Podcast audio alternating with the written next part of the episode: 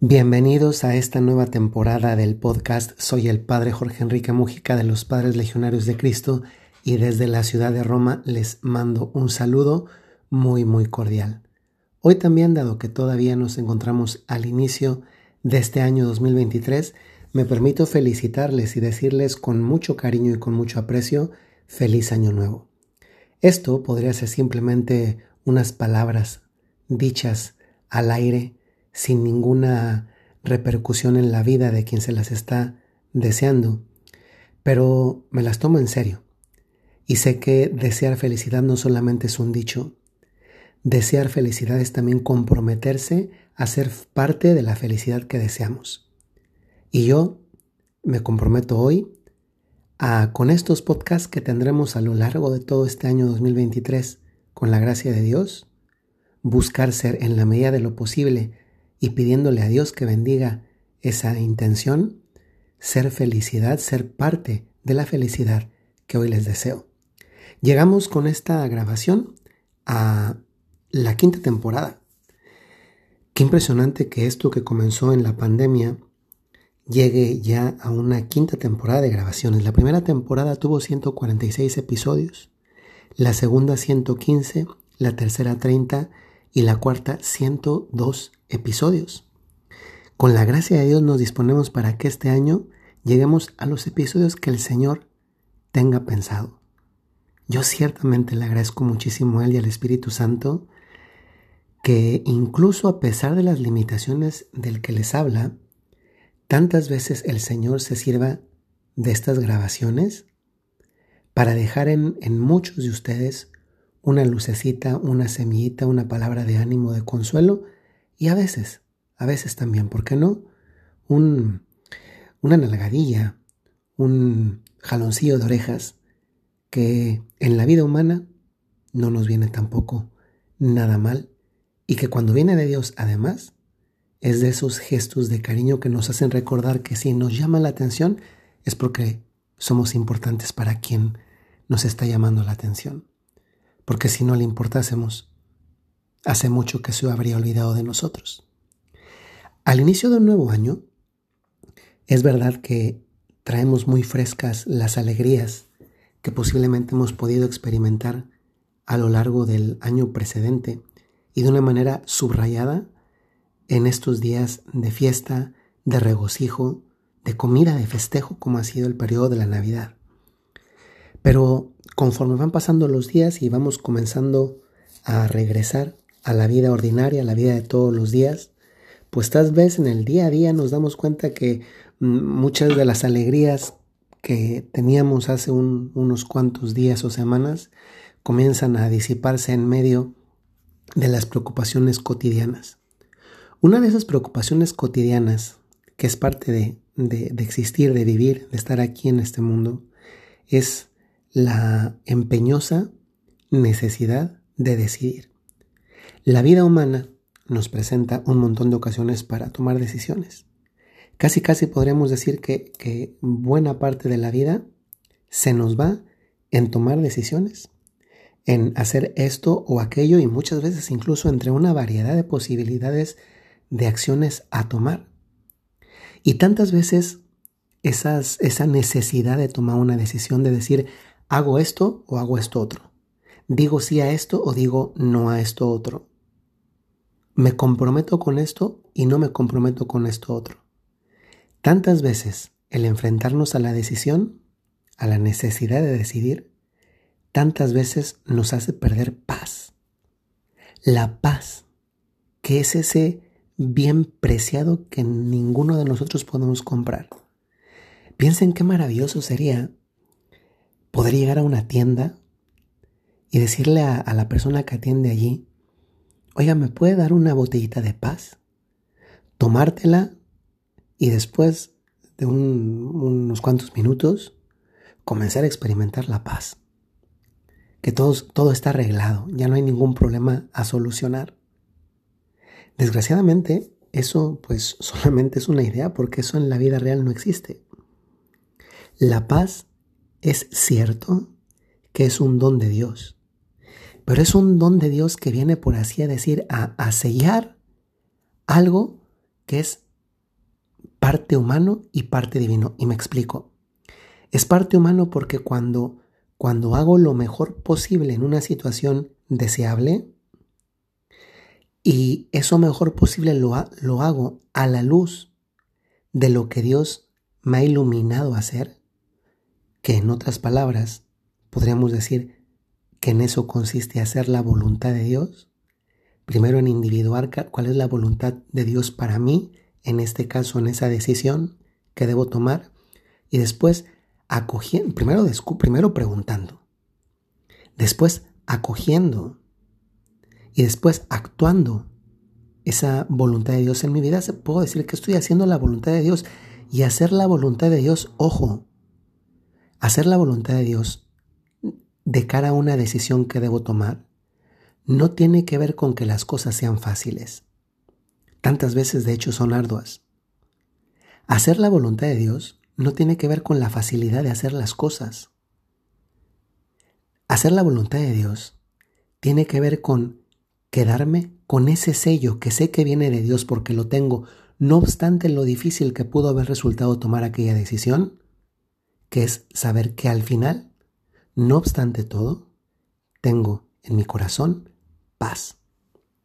Y créanme que paz es aquello que no solamente más deseamos en la vida, sino también aquello que más necesitamos para vivir.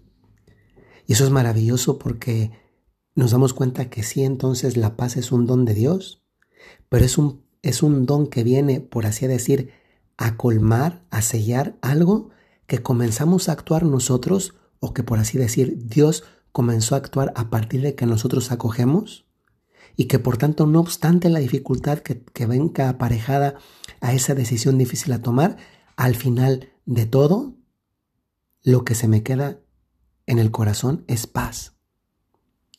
Paz, y permítame recordarlo, es lo que ha habido en estos últimos días en el corazón de un papa emérito, que no obstante la edad y las limitaciones propias de la edad, ha muerto con una de las palabras más maravillosas que un ser humano puede decir porque es la síntesis de una vida. Yo no sé si ustedes saben que la noche del 31, la madrugada del 31 de, de diciembre, el Papa Benedicto XVI, ya muy enfermo, las palabras que, estaba repitiendo en italiano frecuentemente era Signore mío, ti amo. Esto es italiano. Y traducido, que no es muy difícil, es muy sencillo, es Señor mío, te amo.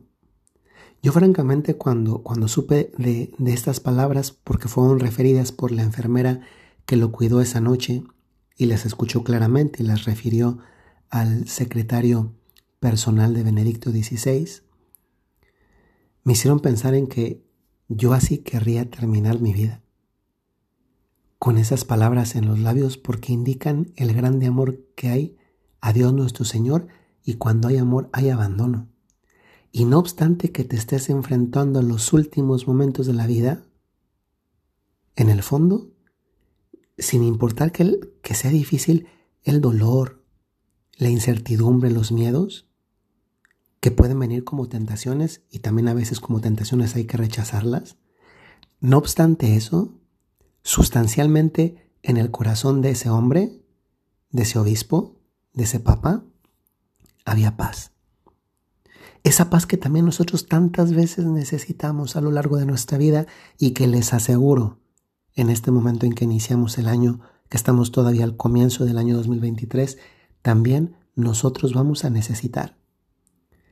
Esa es una cosa maravillosa, saber que no importa la decisión que tomo, sino la paz que me deja la decisión tomada para saber que si tomé ese camino y me deja paz viene de Dios y que si no me deja paz, me debería interpelar porque muchas veces le atribuimos a Dios cosas que son decisiones nuestras, que son nuestros caprichos, que son nuestros deseos y no los de Dios. Y eso me hace recordar el mandamiento de no usar el nombre de Dios en mano. ¿Cuántas veces nosotros hacemos pasar como algo de Dios lo que en realidad es nuestro? Y no se vale. ¿Cuántas veces hacemos pasar como algo de Dios lo que en realidad viene de nosotros y decimos como consejos a alguien más? Siempre me, me llamó la atención en el tiempo de ministerio, esos bellísimos seis años de ministerio que pasé en México, al norte, en Saltillo, Monclova, Sabinas, Piedras Negras. Porque muchas veces algunas personas rehusaban encontrarse con Jesús Eucaristía, por ejemplo. No eran personas que no creían, creían, pero eran personas que no vivían lo que creían y que dado, dado que no obstante que no vivían lo que creían, lo que sí les quedaba era la conciencia de que Dios existe, les costaba mucho ponerse frente a Cristo Eucaristía. Porque el que se pone frente a Cristo Eucaristía no, le, no puede verlo a los ojos. Esta es una experiencia común en la vida humana. Hay personas que no saben mentir. Y cuando no saben mentir no son capaces de ver a los ojos a la persona a la que le han mentido, que han vivido a sus espaldas. Con Dios pasa igual, no es que no crean en Él, es que ponerse frente a Él me obliga a mirarlo los ojos y, y darme cuenta que no le puedo sostener la mirada, que no tengo tema de conversación porque reconocer que he mentido no se convierte en el tema más cómodo para hablar con Él. ¿Saben qué es lo más maravilloso de esto? Que muchas veces en el camino eh, de las decisiones nos equivocamos. Nos equivocamos y reconocemos que no hemos visto, que no hemos tomado el camino que Dios quería para nosotros. Que era un camino de más felicidad que nos revelamos. Y después por eso no lo queremos ver a los ojos, porque, porque no le podemos mantener la mirada una mirada pura, bondadosa, de amor. Reconocemos que además no nos merecemos ese amor porque le fallamos. Pues, qué maravilloso que cuando hemos errado el camino, podemos volver a ver a los ojos a Dios. No nos debemos dejar vencer, ¿eh? Por esa pena, por esa vergüenza de no poder ver a Dios a los ojos. Afortunadamente aquí lo que cuenta es que Dios sí quiere vernos a los ojos a nosotros. Y quiere vernos para decirnos, ¿sabes qué? Si tú quieres, te arrepientes, no lo vuelves a hacer, le echas ganadas para adelante, yo quiero darte todas las oportunidades que tú necesites. Si en este año tienes que tomar una decisión, lo cual es, es un decir porque vamos a tomar muchas decisiones, y no hay paz en tu corazón, eso no viene de Dios. Si no puedes ver a Dios a los ojos, es que tú sabes que por ahí no era que Dios quería, sino que querías tú. Que tantas veces optamos libremente por el mal y que, no obstante eso, el Señor siempre está dispuesto a encontrar nuestra mirada, darnos una palmadita en la espalda y decirnos, ánimo hijo, ánimo hija, adelante. Y esas palabras y esa mirada de Dios dejan paz. Les deseo que sea lo que este año 2023 tengan que decidir, se queden siempre con paz y con esa paz que permite mirar a los ojos a Dios nuestro Señor. Soy el Padre Jorge Enrique Mújica y desde la ciudad de Roma les mando un saludo muy cordial.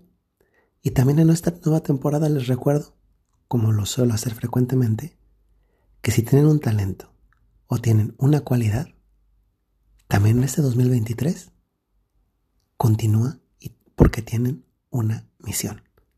Hasta luego.